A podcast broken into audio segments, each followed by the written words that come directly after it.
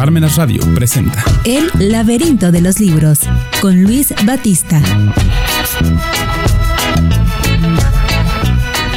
En la tradición judeocristiana existe el primer mandamiento a la ley de Dios que es amar a Dios sobre todas las cosas. Y por ahí un autor medio agnóstico tirándole a ateo se puso a dialogar con Dios y dijo, tan necesitado estás de cariño que requieres mandarle a la gente que te ame bajo pena de castigo. Bueno, pues esta es una de las tantas polémicas frases y visiones que tiene el libro que hoy les recomiendo, que es Los 10 Mandamientos en el siglo XXI un libro de Fernando Sabater. Y quienes, bueno, me siguen un poco en mis redes sociales, en el, en el laberinto de los libros y demás, a lo mejor dirán, ¿Cómo, ¿Cómo, nos recomiendas un libro que pareciera, por esa primera frase que acabo de mencionar, un libro contrario a la fe, contrario a la religión, al respeto a Dios? Lo recomiendo porque me parece muy interesante conocer la visión de una persona no religiosa, no católica, sobre un tema que es religioso, que es judio-cristiano, eh, sobre todo católico, que son los diez mandamientos. Ahora bien, si me permiten hacer una pequeña eh, comercial o un pequeño excursus, los diez mandamientos originalmente no son una ley religiosa. A ver, sí, si nos vamos a las narraciones del Éxodo, si nos vamos a toda la tradición bíblica, pues sí, sabemos que los diez mandamientos son una serie de preceptos, decálogos, de ahí viene decálogo, que es una forma en la que se le llaman los mandamientos, que entrega Dios a Moisés para dárselos al pueblo de Israel y que pues, pudieran vivir de una manera eh, pues armónica como un pueblo, como una sociedad. Y en ese sentido es por lo que les digo que sí, aunque es una cosa que viene de Dios según la tradición bíblica y según los que creemos, eh, no obstante no son preceptos religiosos. Los diez mandamientos son la primera constitución, por decirlo así, oficial que tuvo un pueblo, que fue en este caso el pueblo de Israel, una constitución escrita sobre unas piedras. Bueno, si lo pensamos, posteriormente esos, esos, esos mandamientos fueron lo que después se utilizaron como base para todo el derecho occidental. No hay constitución occidental en el occidente civilizado. Y digo occidente, occidente civilizado porque pues pues ya hay muchas constituciones que han sido balaseadas y agujeradas por chorradas socialistas, pero bueno, esa es otra historia.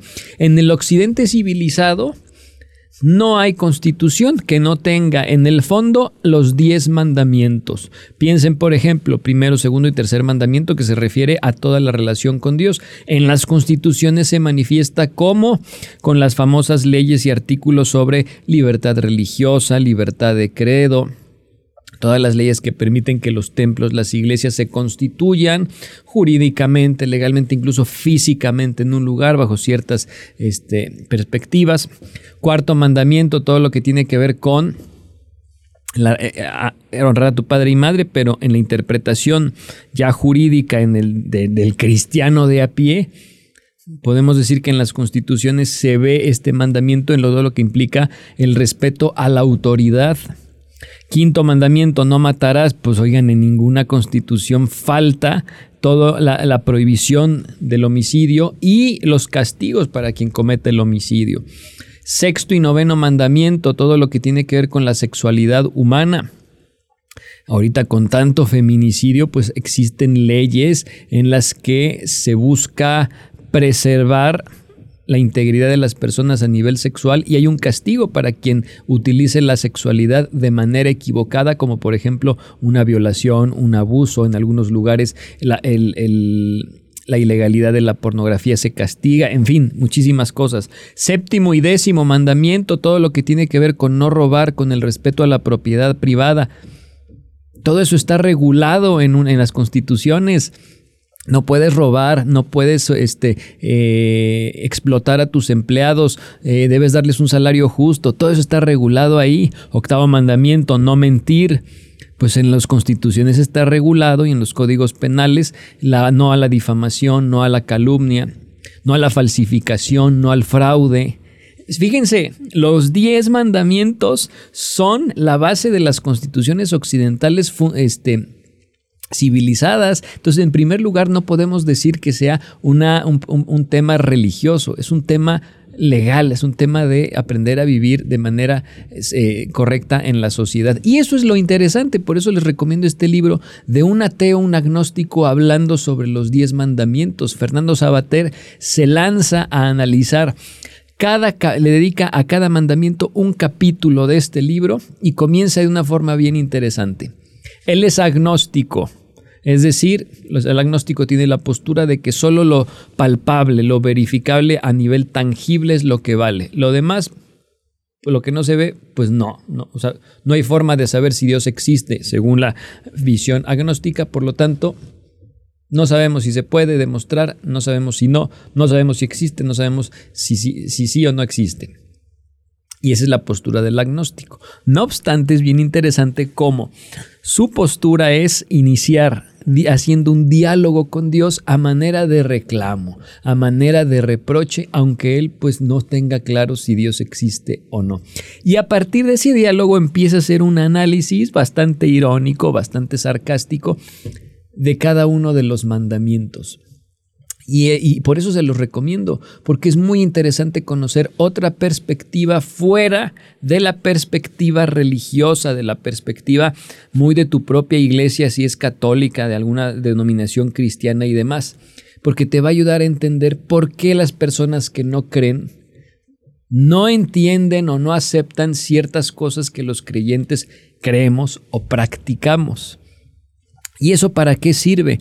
Para poder entender a esa persona que muchas veces, desafortunadamente, su agnosticismo, su ateísmo, su no creer o incluso su rechazo de la religión viene por algún fallo de los que sí creemos, que a lo mejor cometimos un error, tuvimos un momento de fanatismo, un momento de cerrazón religiosa y herimos a esa persona no supo cómo curarse, no, o no supo cómo sanar esa herida y creció siendo una persona que rechazaba la religión. Es muy interesante la forma en la que él aborda cada uno de los mandamientos. Lo hace de forma irónica, lo hace de forma ah, también muy crítica, pero lo más interesante de este libro es que Fernando Sabater, al final, al final, concluye diciendo que si bien hay muchas cosas que él no está de acuerdo con el tema de los diez mandamientos, sí está de acuerdo en que a nivel general los diez mandamientos son un corpus,